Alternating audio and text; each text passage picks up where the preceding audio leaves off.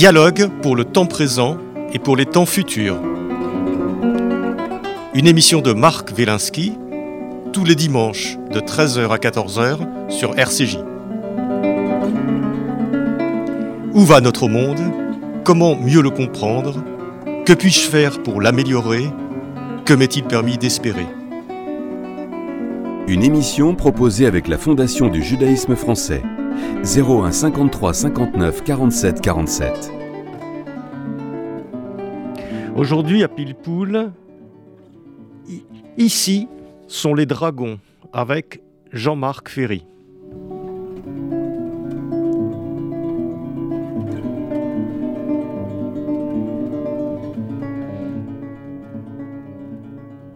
C'est de philosophie que nous allons parler aujourd'hui avec euh, mon invité Jean-Marc Ferry, mais de philosophie actuelle, vivante, vibrante. Jean-Marc Ferry est un de ces philosophes qui connaissent parfaitement la science contemporaine, et ils ne sont pas si nombreux, qui savent l'intégrer à leur réflexion pour nous proposer une vision du monde complètement renouvelée et nous faire découvrir de nouvelles terres jusqu'ici inconnues. Jean-Marc Ferry, bonjour. Bonjour Marc Wielinski. Alors vous êtes en duplex avec nous, vous êtes euh, philosophe, auteur d'une trentaine d'ouvrages, euh, j'en cite quelques-uns, Les puissances de l'expérience, de la civilisation, Les grammaires de l'intelligence, la, la religion réflexive, la raison et la foi, qu'est-ce que le réel, le sens commun au défi du réel, etc. Et euh, nous allons parler aujourd'hui de votre dernier ouvrage, au titre énigmatique que vous allez euh, euh, éclairer dans un instant. Ici sont les dragons, trois tentations de notre temps, aux éditions du bord de l'eau. Alors, Jean-Marc Ferry, ici sont les dragons, Hic sunt dracones, en latin, c'est l'inscription que jadis les cartographes portaient sur les cartes médiévales pour désigner les terres inconnues, où ils pensaient qu'il y avait des dragons et, toutes sortes de bêtes fabuleuses. Alors pourquoi ce titre étrange, Jean-Marc Ferry? Vous avez tout dit. Ce sont les terres inconnues. Simplement, les terres inconnues, ici, ne sont pas des terres géographiques, ce sont des terres euh, métaphysiques. Euh, pourquoi? Parce que aujourd'hui, certains, parmi les, les, chercheurs tout à fait remarquables, et notamment en physique, mais pas seulement, tentent, dirais-je, des embardés, des embardés proprement métaphysiques, pour reposer les questions, les questions éternelles, sur euh, l'existence de Dieu, sur l'immortalité de l'âme, pour parler en termes religieux, euh, ou encore, euh, d'une certaine façon, sur la, la, résurrection, la régénération du corps humain. Aujourd'hui, ce sont des, sont des thèmes d'actualité. J'appelle en sous-titre, je, je, je, parle de trois tentations de notre temps. Euh, qui est de tenter de prouver euh, l'existence de Dieu à partir des, des découvertes en astrophysique et en cosmologie, des découvertes toutes récentes, et notamment à partir de la théorie du, du Big Bang ou de la mort thermique euh, de, de l'univers. Également avec les développements de la, la miniaturisation de l'intelligence artificielle, pérenniser le corps humain, mais il y a aussi bien sûr d'un autre côté, en biologie, les cellules souches qui sont porteuses de grandes promesses, euh, en quelque sorte comme substitut à, la promesse religieuse de l'immortalité. Euh, mais là, il s'agit du corps et non de l'âme. Et puis, il y a aussi cette troisième promesse qui est proprement, euh, qui nous vient notamment de, de, de physiciens, d'astrophysiciens, de cosmologues, qui est au fond l'immortalité de l'âme, c'est-à-dire l'idée que euh, notre physique standard, si je puis dire, euh, et ses équations euh, repose sur des présupposés matérialistes et mécanistes ou mécanicistes qui sont faux, qui ne correspondent pas à la réalité et que nous avons besoin de renouveler la physique, de la comprendre différemment, de rompre avec les présupposés matérialistes de cette physique et de considérer que en tant que être de conscience qui ne sont pas euh, déterminés par des algorithmes, euh, nous sommes libres et immortels. Certains physiciens ne craignent pas euh, de dire cela carrément, franchement. Donc, trois thèmes, trois tentatives, trois tentations, c'est renouer avec l'idée du Dieu, du démiurge créateur du monde, du Dieu horloger même, Quelquefois, on ne craint pas d'employer cette image qui nous vient de Voltaire. Euh, donc, c'est une forme de néodéisme. Euh, deuxième tentation ou tentative, euh, c'est celle de, de, de l'homme nouveau, de l'homme régénéré, avec une promesse d'immortalité ou de pérennisation du corps. Et troisième promesse ou troisième tentation, cela euh, fait écho à, l'utopie des, alchimistes de la Renaissance et l'idée d'un monde un, c'est-à-dire d'une d'une communication possible entre le monde humain et l'univers physique, c'est-à-dire l'univers nous enverrait des messages, l'univers a du sens, l'univers ne nous est pas étranger, l'univers n'est pas indifférent à nos émotions, euh, il, nous parle. Alors, euh, Jean-Marc Ferry, on va revenir sur ces trois, directions, ces trois tentations euh, de la science contemporaine. Mais une question quand même, euh, liée à l'introduction que j'ai faite, euh, sur le fait que vos collègues philosophes, très souvent, ne, rentrent pas ou n'osent pas ou ne font pas l'effort de rentrer dans ce, dans ce marécage euh, de la science euh, contemporaine, notamment de la physique contemporaine, euh, et donc font comme si tout ça n'existait pas et écrivent des livres très passionnants, le plus souvent sur, sur Spinoza, sur Descartes, sur Kant, sur tous ces gens-là, mais des livres de philosophes qui ont pensé dans un univers physique complètement différent, qui était en gros l'univers de Newton ou même avant l'univers d'Aristote. Et comment se fait-il qu'à notre époque, vous soyez un des seuls euh, et à, à, rentrer dans cet endroit, à affronter les dragons et, à, essayer de repenser le monde, la métaphysique, d'oser passer, de parler de Dieu, parler du monde, parler de la liberté, etc., sur la base des nouvelles découvertes de, physique euh, contemporaine Parce que il y a un véritable défi et un défi qui d'ailleurs euh, euh, provient de deux sources différentes, mais euh, je pourrais expliciter cela ultérieurement. pour le dire tout de suite, un défi qui nous vient des révolutions de la science et notamment de la physique. cette révolution qui est, advenue au, au début du XXe siècle, mais qui porte son onde de choc aujourd'hui de façon très forte jusqu'à nous. L'autre source étant euh, euh, la multiplication de témoignages euh, d'expériences vécues incroyables, décoiffantes, pourrais-je dire, mais irrécusables. Et ces deux sources convergent en quelque sorte. D'une part, les nouvelles vérités scientifiques sur l'espace, le temps, la matière, qu'il s'agisse de la physique euh, de l'infiniment grand, de la gravitation, Einstein, la relativité, ou de l'infiniment petit, la mécanique quantique, Max Planck ou Niels Bohr. Euh, l'espace, le temps, la matière, tout cela euh, donne lieu à des, des affirmations, des hypothèses, des vérités scientifiques qui sont admises ah, mais justement, pourquoi Mais qui ne sont pas représentables. Mais Alors, ça veut dire que les philosophes ne réfléchissent un peu comme tout le monde d'ailleurs, parce que, que lorsqu'on peut se représenter des choses un peu par le sens commun, et que dès que ça devient trop compliqué, on, préfère se réfugier dans des visions plus anciennes et peut-être plus rassurantes.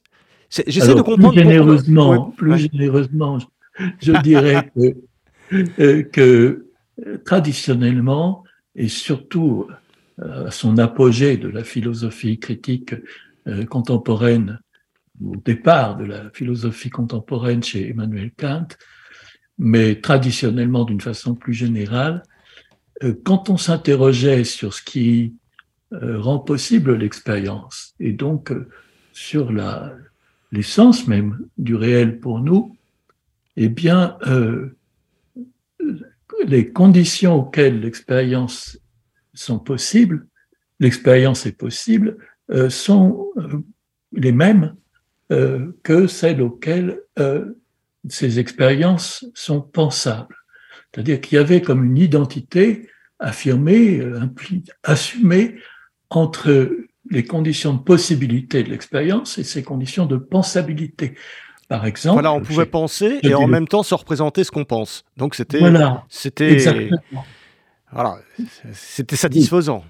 Oui. Voilà. Or, or, voilà le fait nouveau avec la révolution scientifique du XXe siècle, c'est que euh, l'impensable est devenu possible. Qu'est-ce que ça veut dire? En ce qui concerne le, socle ontologique, c'est-à-dire l'espace, le temps, ben, la, matière, le réel euh, L'espace, nous dit-on en, en physique relativiste, se contracte, le temps se dilate, espace et temps sont étroitement corrélé au point même que le temps n'est qu'une dimension de l'espace, tandis que la matière, et ça c'est l'autre volet de la, de, la, de la physique contemporaine, c'est-à-dire le côté quantique, eh bien, la matière est tout à fait volatile. La matière n'existe pas. Parce que si, si vous prenez la matière euh, que vous, vous, constatez qu'à 99,999%, c'est du vide, et si vous zoomez sur les 0,001 qui restent, eh ben, c'est des vibrations. Oui, voilà, c'est ça. donc, ce que vous dites, vous faites d'ailleurs une liste dans, dans, dans votre ouvrage euh, sur, sur tous les, toutes les découvertes euh, contre-intuitives, enfin les découvertes qui ont dynamité notre vision euh, naturelle du monde, je dirais, notamment voilà, le fait que la, flexibilité de l'espace-temps, le fait que le temps puisse se dilater, etc., c'est pas évident à comprendre, et, encore moins à se représenter, que l'espace se contracte. Il y, a les, ondes gravitationnelles, vous en parlez, qui sont des ondes mais pas matérielles, alors on ne sait pas très bien comment c'est représenté. Vous avez toutes les tout, ce qui tourne autour de la particule, qui fait que dès qu'on l'observe, ben, elle nous échappe euh, et, qu'elle peut être, euh, elle peut être à divers endroits en même temps. Ça, c'est que non plus. Donc on ne l'a pas observé. L'intrication spatiale, enfin, vous parlez de tout ça. Ce qui veut dire que les, scientifiques, et c'est peut-être ça qui, embête les, philosophes, comme, comme euh, tout un chacun, c'est-à-dire qu'on est, on est dans, on, vit dans un monde euh, qu'on voit d'une certaine façon, mais on n'arrête pas de se dire, eh ben, eh, c'est pas comme ça que ça se passe, etc. J'arrive pas à me, à, me, le représenter. C'est compliqué à vivre dans un monde qu'on n'arrive plus à se représenter. C'était mieux avant, en fait. Oui, alors. Je vous provoque un peu, mais. C'est ce que j'appelle la disjonction du possible et du pensable. C'est-à-dire, euh, nous sommes face à ce que vous dites, c'est-à-dire des vérités euh, que nous sommes que nous sommes amenés à, reconnaître, à admettre, mais que nous ne pouvons pas euh, nous représenter.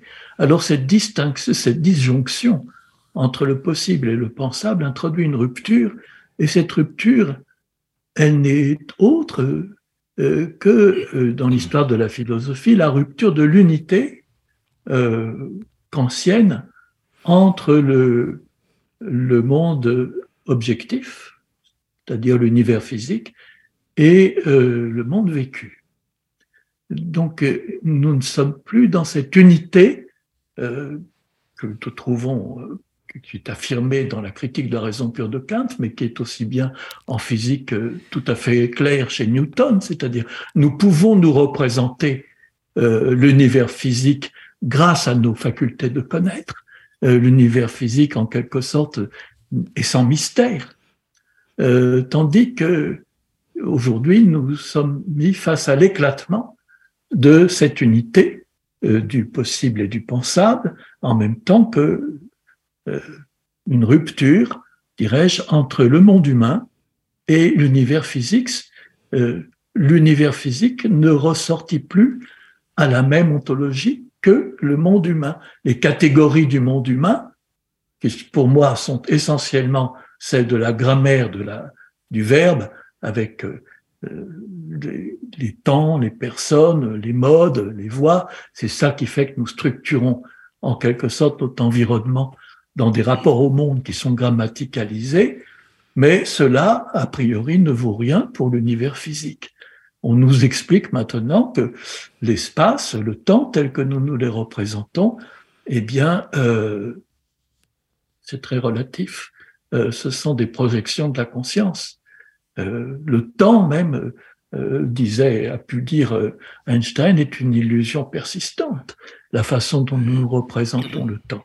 Même chose pour l'espace, même chose pour la matière.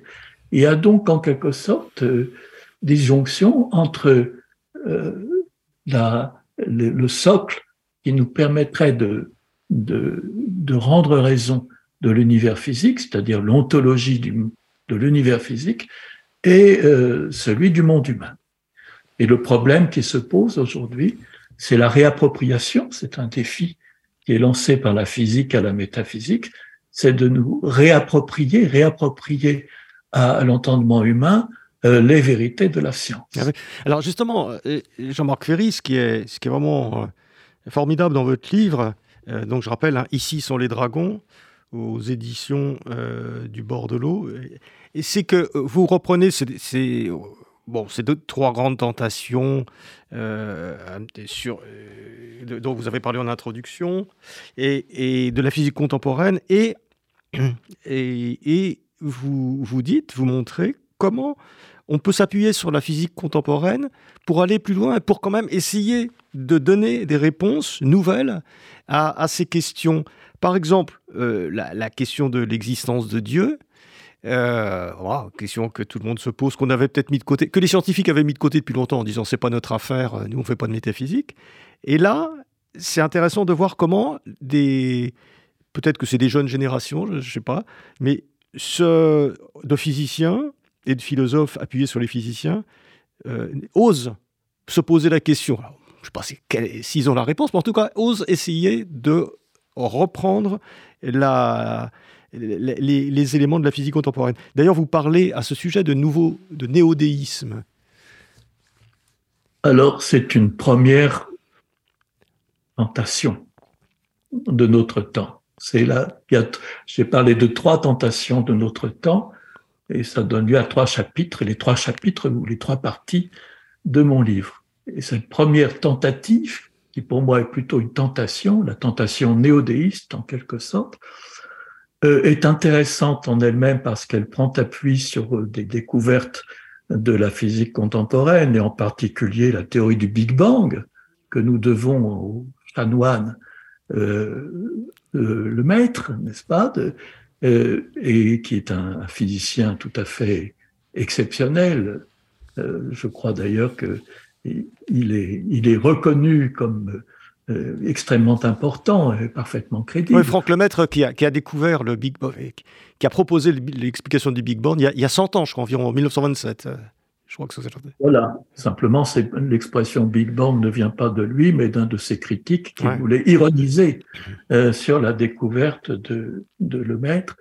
Mais euh, donc, c'était Big Bang, c'était une façon un peu de, de tourner en dérision cette découverte et c'est l'expression ouais, souvent c'est souvent c'est une expression qui fait qu'on entre en dérision qui qui, qui s'impose oui. euh, mais enfin avec le Big Bang les gens ont cru retrouver euh, enfin une certaine catégorie de personnes ont dû retrouver la création du monde. C'est un oui, peu c'est une, erreur.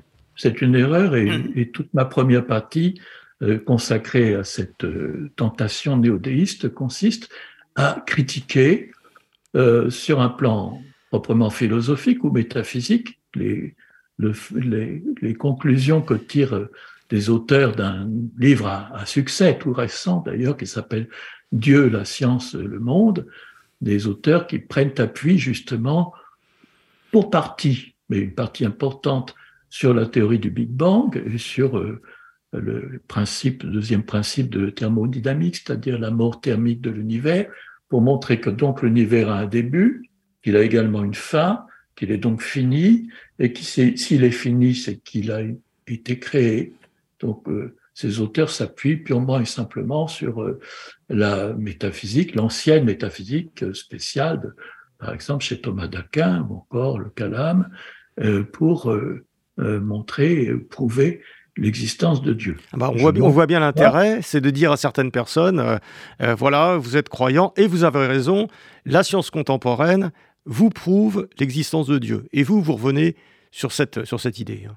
Je dirais beaucoup plus loin, je, je, dirais non seulement, ils disent vous êtes croyant et vous avez raison, pourquoi pas, pourquoi, mais ils disent euh, si vous restez sceptique, c'est que vous êtes, euh, c'est que vous n'osez pas aller jusqu'au bout euh, des conclusions qui pourtant sont évidentes et sous des arguments que développent ces deux, deux auteurs qui sont à leurs yeux parfaitement dirimants, mais sont des, des, des, des arguments qui ont été critiqués, euh, parfaitement, dirais-je, euh, liquidés en, en tant qu'argument par, euh, euh bah, par la philosophie contemporaine, et en particulier la philosophie critique de Kant. C'est-à-dire que, euh, euh, du point de vue métaphysique, permettez-moi de dire les choses telles que je les pense, la prétendue démonstration de ces deux auteurs, euh, messieurs Bolloré et Bonacieux, euh, ne vaut strictement rien du point de vue métaphysique. Ils tombent en, pleine illusion métaphysique en voulant montrer que l'univers a, une cause, une cause euh, qui donc est nécessairement hors du temps, puisque c'est une cause de la création du monde, donc c'est l'image, n'est-ce pas, d'un auteur qui a une intention et qui va la réaliser. Donc, euh, il va créer le monde euh, par sa volonté, par exemple, sans entrer dans les, considérations plus, plus détaillées euh, en théologie. Et c'est cette causalité de, de, Dieu sur le monde qui va engendrer en quelque sorte l'univers et en même temps que l'univers, le temps. C'est-à-dire que nous avons euh, donc l'idée d'un temps de la création qui est avant le temps du monde. C'est euh, s'englue en quelque sorte dans le paradoxe d'un temps avant le temps. Et euh, voyez-vous, si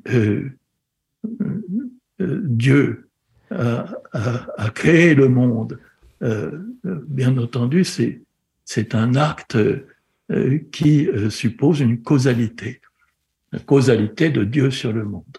Or, en bonne métaphysique, dirais-je, il n'est pas de, peut pas affirmer une causalité en dehors du monde.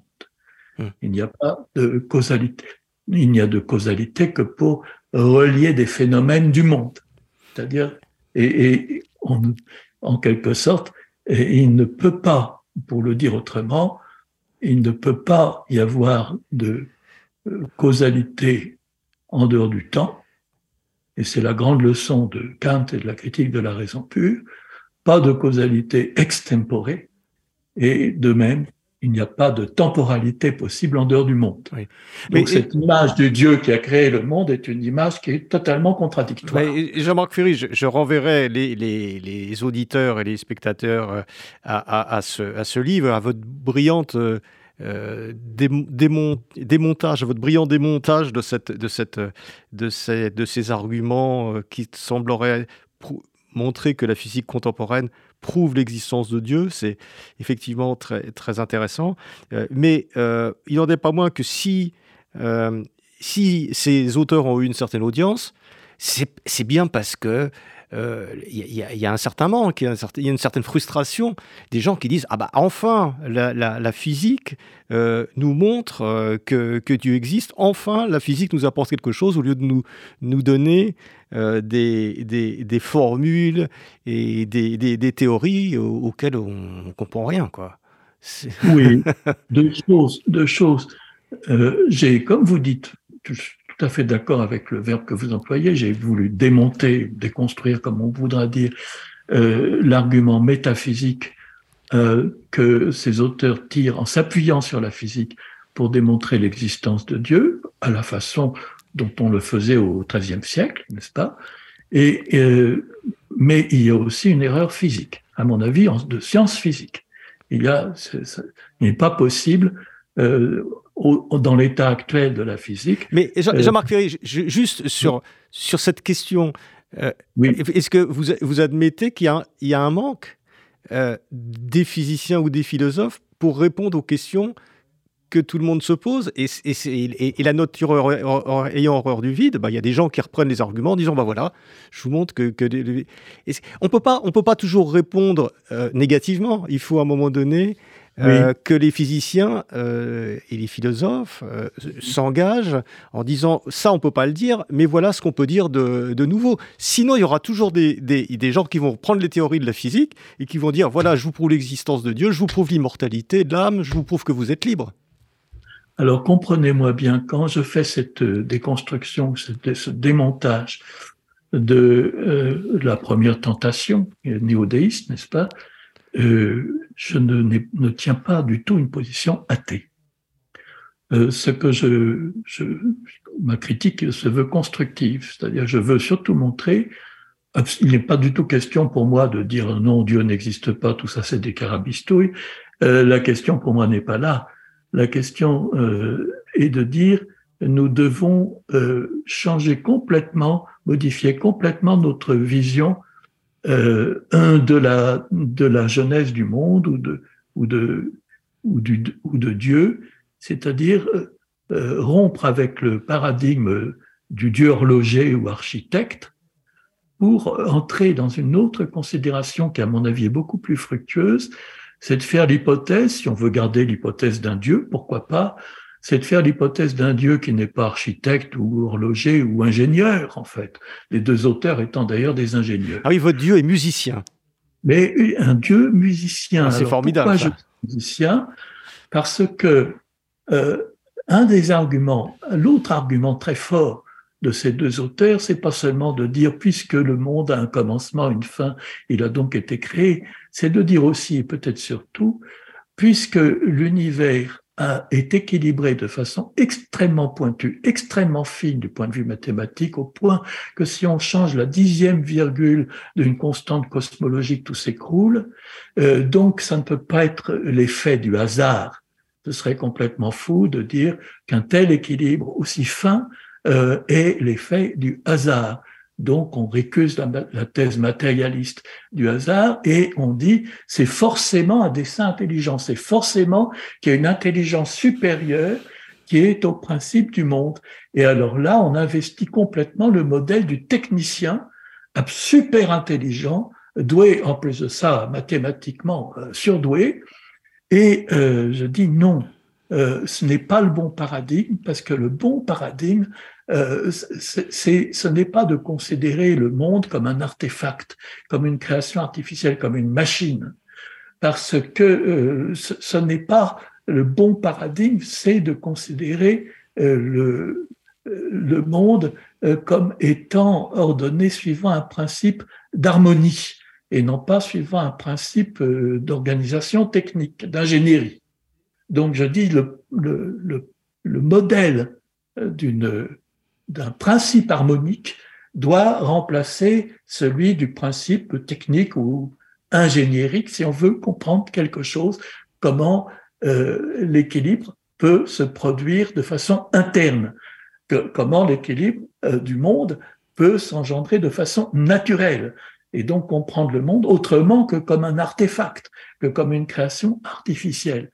Et donc, euh, admettre euh, cette idée du compositeur musical, ça veut dire admettre que euh, le monde a été créé suivant un principe d'harmonie et non pas donc de consonance impliquant des dissonances et un, principe, dirais-je, pardon, de résonance qui implique consonance et dissonance et qui fait que le monde s'équilibre en quelque sorte de lui-même sur euh, le principe des accointances et des accords.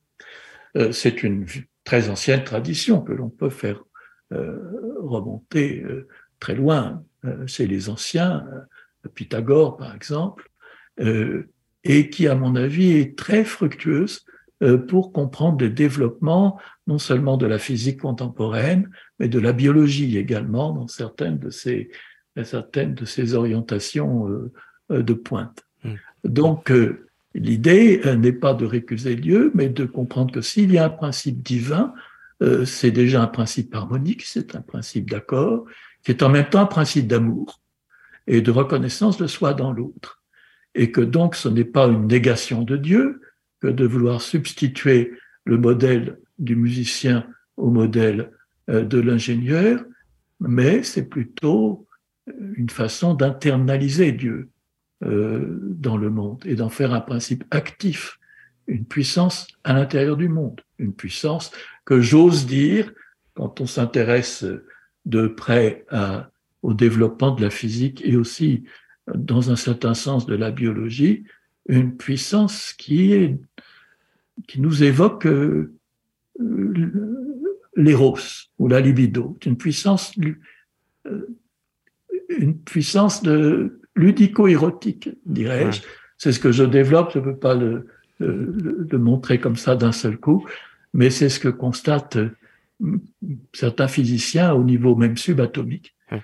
Alors, notamment, oui. Oui, euh, Jean-Marc Ferry, que je, renvoie euh, donc les lecteurs à ces pages où vous parlez de, de, ce, de, ce, dieu musicien et de ce, ce, principe euh, qui, fait résonner l'univers. Parce que c'est très très belle page et tout à fait, tout à fait passionnante si on en vient maintenant à la deuxième tentation, alors la deuxième tentation dont vous parlez, euh, euh, il y a un chapitre qui s'appelle Lubris post-humaniste, c'est-à-dire le, désordre post-humaniste, et euh, vous parlez de la cybernétique, de l'homme numérique, de l'homme augmenté, voilà, du transhumanisme, enfin de tout ce qui fait que on va nous implanter euh, des puces un peu partout, nous changer nos os tous les 10 ans ou tous les 15 ans, nos organes, et en gros, on va devenir, euh, euh, grand désir, grande tentation, qu'on va devenir éternel. Vous avez, vous avez des pages absolument extrêmement intéressantes sur, cette, sur cet univers, parce que vous, vous, vous n'êtes pas en train de dire ce monde cyber, c'est une horreur vous, prenez en compte le fait que on y va, qu'il y, a, vraiment un mouvement technologique, et vous pensez, je dirais, à l'intérieur de cet univers technologique nouveau. Eh bien, oui, je vous remercie de, cette, cette, remarque. En effet, ça me touche beaucoup parce que je tiens à éviter, euh, dirais-je, la dénonciation facile euh, d'un monde qui serait entièrement réduit à la, à l'instrumentalisation, à la technique euh, qui détruit l'humain, euh, euh, qui remplace l'homme par la machine, qui en fait des robots, enfin tous les clichés que, avec, qui sont de quelquefois de plus ou moins bonne tenue, mais qui sont que, que beaucoup de philosophes ne craignent pas d'investir, euh, avec voilà cette cette tentation qui cette fois euh, et celle de la critique qui s'en tient à une culture de la dénonciation, euh, en disant qu'on nous achemine vers un monde complètement euh, manipulé et, inhumain. c'est l'utopie du moi cyborg en fait, qui est là présente. c'est pas une plaisanterie, c'est quelque chose de très sérieux qui est soutenu par de très grandes puissances économiques qu'on appelle les GAFA ou autres, n'est-ce pas? Qui, du point de vue euh, intellectuel, est aussi euh, valorisé dans notre contexte français par des auteurs comme euh, Laurent Alexandre, qui d'ailleurs n'emploie guère un style hypothétique ou problématique. Pour lui, ce n'est pas de en fait, quand on lit ces, ces, ouvrages qui ont eu beaucoup de succès, qui sont la, la, guerre des intelligences, n'est-ce pas, avec deux, ouvrages, dont un tout récent, eh ben, ce n'est plus de la prospective, à mon avis, c'est vraiment de la prophétie. Euh, autrement dit, vous devez euh, accepter de vous laisser augmenter euh, par des implants, euh, sinon vous allez être complètement déclassé, complètement out, vous ne serez plus à la hauteur de la civilisation qui s'annonce avec euh, l'intelligence artificielle, Et même Laurent Alexandre est là, à mon avis, il devient lui-même euh, tout à fait ridicule quand il dit que euh, chat euh, GPT en, en 2035 ridiculisera euh, Proust, Leibniz et Kant. Euh, c'est un, une parole, à mon avis, très malheureuse et qui se retourne contre lui, et parce que cela veut dire que il n'a au fond rien compris à, ce qui fait la, la différence entre ChatGPT, c'est l'idée qu'une intelligence artificielle puisse être capable d'écrire la recherche du temps perdu. Avec la conscience de soi, avec la réflexivité extrêmement développée d'un Leibniz ou d'un Kant, avec la, capacité littéraire d'un Proust. On peut toujours imiter, n'est-ce pas? Mais aller, euh, euh, comment dirais-je, véritablement créer euh, des, sur, des, des interrogations euh, nouvelles qui font avancer euh, la réflexion, inventer des, nouvelles problématiques. Euh, tout cela, à mon avis, ne saurait, mais il faut pouvoir le démontrer, être à la portée d'une intelligence calculatrice. Pourtant, pourtant Jean-Marc, si, je peux me permettre de vous porter une petite, petite épine ou une petite contradiction, c'est que j'ai écouté récemment une symphonie de Mozart, qui n'était pas de Mozart, puisqu'elle elle avait été créée par une IA générative. Euh, je connais bien la musique. J'ai été bluffé. J'ai été. Alors, il y a des choses auxquelles, si on fait très attention, on reconnaît que ça peut pas être du, ça peut pas être du Mozart. Il y a des, mais mais c'est quand même, c'est quand même bluffant. Je me suis vraiment posé la question, je me la pose toujours, de savoir si un jour une intelligence euh, artificielle ne sera pas capable d'une activité euh, artistique véritable. Mais bien sûr, mais c'est comme ces, ces, auteurs dont j'ai oublié le nom qui ont fait un ouvrage extrêmement drôle et remarquable qui s'appelle À la manière d'eux, et vous faisait euh, du, du, euh, des auteurs, dans du Racine, etc., d'une façon géniale. Oui, et on, on, on, on, engrange des données dans des matrices. On, s'arrange pour que euh, il ces intelligences artificielles utilisent de façon pertinente euh, ces données. Et euh, évidemment, euh, on peut faire euh, du, du, Mozart d'autant plus facilement, dirais-je, c'est pas très gentil pour Mozart, c'est que ce pauvre Mozart, il devait gagner sa vie et il devait fabriquer du Mozart, euh, tire l'arigot, et, et on le sent. Un vrai musicien sent tout de suite quand il y a une vraie étincelle. Euh, poétique ou quand c'est du verbiage. Et chez Mozart, je le dis comme je le pense, il y a énormément de verbiage. Il ne pouvait pas faire autrement. Il était bien obligé de, de, de, de produire comme ça. Euh, eh bien, c'est bah, la même avait eu, alors s'il avait eu une IA avec lui, il aurait pu euh, gagner beaucoup plus d'argent. Il aurait pu créer on Mozart. pas la même chose de Bach, vous voyez. euh, chez Bach, il y a régulièrement des étincelles. Et, et c'est ce, point-là. C'est véritablement cette étincelle créatrice, qui est en même temps une étincelle poétique, que l'on trouve dans le moindre prélude de Bach, euh, et que l'on ne peut pas trouver. Ça, j'en prends le pari, mais là, c'est très difficile de démontrer euh, dans des productions d'une intelligence artificielle, ou alors ce serait un coup de bol, ce serait du pur hasard. Donc, c'est une charge de données. Ce qui est intéressant quand même, c'est que euh, voyez-vous, pour euh, euh, il faut charger. C'est pas très économique l'intelligence artificielle. Pour la reconnaissance, euh, par exemple, d'un chat, il faut charger l'intelligence artificielle d'une quantité incroyable d'images de chats pour qu'il puisse ensuite reconnaître n'importe quel chat. Mais un bébé, il, voit deux ou trois chats, il, il reconnaît tout de suite. Après ça, un chat. Voyez-vous, il y a une capacité. Donc il fonctionne différemment.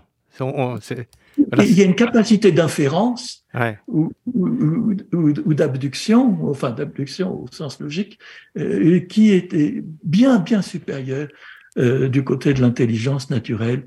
Et donc c'est très lourd. L'intelligence artificielle, c'est pas c'est pas tellement économique et ce n'est pas créateur. En tout cas, euh, Jean-Marc Ferry, votre vous vous parlez lorsque vous parlez de, de, cet univers, de ce monde dans lequel nous entrons, on est finalement on est rassuré. Votre, livre, quelque part, est rassurant parce qu'on se dit, on va arriver à, domestiquer tout ça, et finalement, ça va nous apporter plutôt des choses positives.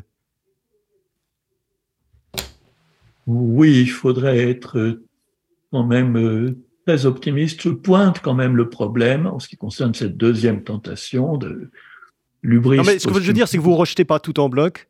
Euh, ah et, et, vous, vous pointez toutes sortes de, de menaces, mais, mais d'une certaine façon, vous, vous sauvez, vous sauvez l'humain dans, dans tout ça.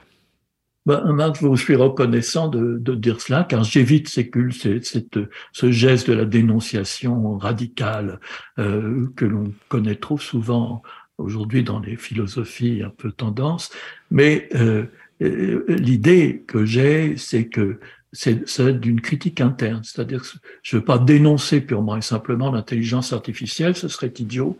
Ce, qui m'intéresse, ce qui m'intéresse, c'est de de montrer euh, ce qui, à mes yeux, est le problème, c'est-à-dire la, comme, comment dire, le, fait que progressivement, en, augmentant euh, l'être humain de tous ces implants, eh bien, on va substituer le technique au vivant et que du coup, il risque d'y avoir une véritable perte de résonance au sens de Hartmut euh, Rosa, qui écrit ce livre, s'appelle euh, Résonance, n'est-ce pas? C'est-à-dire le rapport esthétique au monde et donc la capacité de raisonner euh, face au monde, et la capacité de l'intelligence esthétique en même temps que de l'intelligence émotionnelle dont on sous-estime l'importance cognitive. Et à mon avis, c'est en se murant à l'intérieur des implants artificielle que l'on risque d'oblitérer en quelque sorte notre capacité esthétique. Et c'est à mon avis ça le véritable danger. C'est pas tout ce qu'on nous raconte sur euh, la manipulation, etc. Ouais. Alors, euh, euh, vous avez donc dans ce livre sur euh, Ici sont les dragons, donc euh, une, troisième partie qui est tout aussi passionnante que, les deux premières. Euh, cette troisième partie parle de, de, l'univers physique et du monde humain, des, relations entre l'un et l'autre. elle, est aussi extrêmement riche, alors on ne peut pas parler de tout. mais vous parlez de façon extrêmement intéressante et profonde d'une d'une conscience cosmique, une conscience cosmique. Est-ce que vous pouvez peut-être juste nous expliquer un tout petit peu ce que vous entendez par là? Alors oui, volontiers. Cette troisième partie, en fait, est la principale parce que les deux premières sont des prolégomènes à la troisième. Pourquoi? Parce que les deux premières doivent amener cette idée de ce que je vous disais à l'instant, c'est-à-dire de l'importance de notre pouvoir, de notre capacité esthétique et de l'intelligence esthétique, ou esthétique au sens littéral, c'est-à-dire aesthesis en grec qui veut dire la sensibilité. Et euh, la question est posée ici dans cette troisième partie, c'est la question de la communication entre le monde humain et l'univers physique pour les raisons que j'avais dites au début, n'est-ce pas? Raisons qui tiennent à cette rupture d'unité en quelque sorte entre le monde objectif et le monde vécu, euh, du fait, euh, n'est-ce pas, que les, vérités de la science, l'espace, le temps, la matière, euh, sont devenus pour nous irreprésentables et qu'avec nos moyens du bord, si je puis dire, notre propre ontologie grammaticale, nous sommes incapables de rendre compte, de nous représenter véritablement ces vérités de la science, c'est-à-dire la réalité de l'univers physique. La question qui se pose en conséquence, c'est comment nous rapporter à cet univers de façon euh, tel que nous puissions nous sentir non étrangers à cet univers. C'est une vieille question qui nous vient des alchimistes de la Renaissance et qui est là, ce qu'ils appelaient l'unus mundus, c'est-à-dire le monde un, euh, c'est-à-dire une réconciliation entre ce monde extérieur et, le monde intérieur, entre le physique et le psychique. Et c'est en même temps aussi l'au-delà et, et l'ici-bas, bien entendu, euh, mais euh, qui trouve une actualité, une modernité dans l'alliance euh, qu'avait contracté un grand un grand psychologue et un grand physicien, Carl Jung, la psychologie analytique, et Wolfgang Pauli du côté de la physique quantique. Et ils avaient envisagé et élaboré même, esquissé en tout cas le programme d'une ce qu'ils appelaient une psychophysique, c'est-à-dire l'idée, euh, ils voulaient investiguer euh, en quelque sorte, c'est un projet très, très métaphysique, euh, ce qu'il en est de l'unité, l'unité de ce qui nous semble séparé, c'est-à-dire euh, d'un côté la réalité physique extérieure, de l'autre côté la réalité psychique interne, avec l'idée qu'en fait, il n'y a pas de séparation, qu'il y a une communication entre ces deux mondes, qu'il y a un pont. Alors pourquoi? Du côté de Jung, c'est parce qu'il avait fait une expérience tout à fait exceptionnelle, tout à fait décoiffante, puisqu'il pratiquait la psychologie analytique, on ne dit pas psychanalyse en ce qui concerne Jung, mais psychologie analytique, il avait une patiente qui était très rationaliste, qui opposait toujours une grande résistance aux interprétations, et qui lui livre un, qui lui livre un rêve de scarabée. Il décrit ce scarabée qui est le scarabée égyptien avec toute sa symbolique. Et pendant qu'elle est en train de parler, Jung entend un crissement à la vitre. Euh, il était en, à Vienne. Euh, et il, va à sa fenêtre et il trouve le scarabée qui n'existait pas euh, normalement sous, sous, nos latitudes. Euh, et, il trouve exactement le scarabée que décrivait la patiente et il lui dit voilà votre scarabée. La patiente évidemment complètement et assommée. et certains Jung s'est dit c'est pas possible que ce soit une coïncidence. Pourtant il n'y a aucun rapport a priori entre une préoccupation d'un monde intérieur, euh, psychique, c'est le scarabée dont rêve l'impatience, et puis la réalité brutale qui advient dans le monde extérieur, a priori sans aucun autre rapport que sémantique entre les deux, mais il n'y a aucun rapport causal. Et, euh, et ça crée ce qu'on appelle une synchronicité. Le mot a été inventé par Jung. Alors ces synchronicités, c'est des messages en quelque sorte, l'idée de message que l'on reçoit et qui nous oriente notre vie. Alors c'était extrêmement rassurant. On n'est pas tout seul. On reçoit des messages de l'univers. Il y a des signes, etc. Et c'est une quête alchimiste qui retrouve une grande actualité aujourd'hui, euh, des tendances euh, aujourd'hui montantes euh, dans la population, où on est certain que nous recevons euh, des messages, qu'il y a quelque chose à comprendre de l'univers, qu'il y a plein de synchronicités et de petites expériences telles que les, les comment ça s'appelle les heures miroirs ou les choses comme ça, etc. Et on veut redonner du sens au monde parce qu'on se sent. Et qu'est-ce que vous en pensez vous de ça? Quelle est votre position par rapport à ça? Est-ce que c'était une synchronicité ou est-ce que c'était ou c'était un coup du hasard? Quelle est votre vision à vous personnelle? C'est très difficile à, dire. Moi, j'ai eu aussi, je pense, beaucoup de gens ont eu des expériences personnelles de synchronicité tout à fait décoiffantes, extrêmement troublantes. Alors, euh, dire que c'est une simple coïncidence et que si on croit que c'est plus qu'une coïncidence, c'est juste parce qu'on est très ému soi-même, mais pour les autres à l'extérieur, bah, ça vaut pas grand-chose, n'est-ce pas? C'est très émouvant pour la patiente qui, qui voit ce scarabée dont elle rêvait, et pour les autres, c'est une simple coïncidence, ben, ça n'empêche pas que c'est quand même une coïncidence, et qui est tout à fait étonnante. Alors, certains disent, euh, bon, les sceptiques diront, bah, il n'y a rien à, à comprendre d'autre chose, il y a des coïncidences qui arrivent comme ça dans le monde. Le hasard. Ils disent, euh, eh bien, euh, cette coïncidence, elle est trop improbable pour être honnête. Et il y a forcément un, une correspondance. Ouais une correspondance entre ce qui se passe dans l'univers physique et ce qui se passe dans l'univers, dans le monde intérieur euh, psychique. D'où les prémonitions, d'où les voyances. Et c'est pour ça qu'il y a une jonction dont je parlais au départ entre des découvertes de la science contemporaine d'un côté, sur l'espace, le temps, la matière, etc., et puis les expériences vécues, dirais-je, exceptionnelles de l'autre, et qui ont trait euh, aux voyances, aux prémonitions, aux synchronicités, justement, mais aussi aux expériences aux frontières de la mort, etc.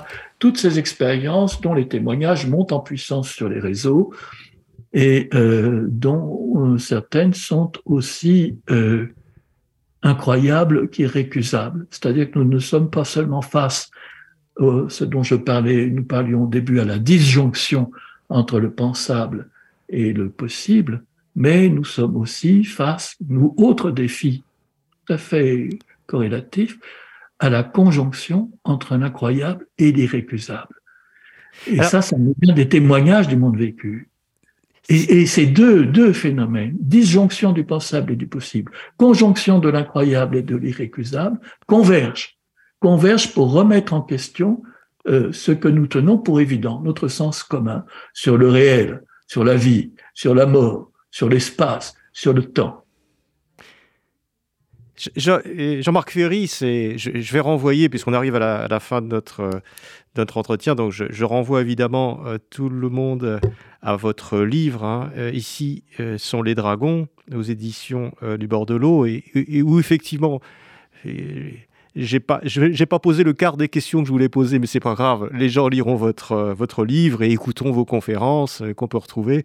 Euh, mais effectivement, cette troisième partie est assez fascinante et la façon dont vous intégrez toutes ces choses que d'habitude les philosophes plus ou moins rationalistes ou les scientifiques déploient, enfin, repoussent un revers de main en disant c'est du hasard, ça peut pas exister, etc. Vous vous trouvez vous, bah, euh, vous avez la, euh, conscience d'aller les chercher, de leur donner des, explications et, de renouveler vraiment notre vision euh, des choses et du monde de ce point de vue-là. Donc, vous aurez peut-être l'occasion de revenir en parler sur Pilpoul. En tout cas, je vous remercie beaucoup d'être venu, de nous avoir donné ces explications. Et voilà, Jean-Marc Ferry, merci, à très bientôt. Merci à vous, à bientôt, j'espère aussi. C'était Pile Poule, une émission de Marc Wielinski que vous pouvez retrouver en podcast sur le site de Radio RCJ et sur les différentes plateformes, ainsi que sur YouTube. À dimanche prochain, 13h. Une émission proposée avec la Fondation du judaïsme français 01 53 59 47 47.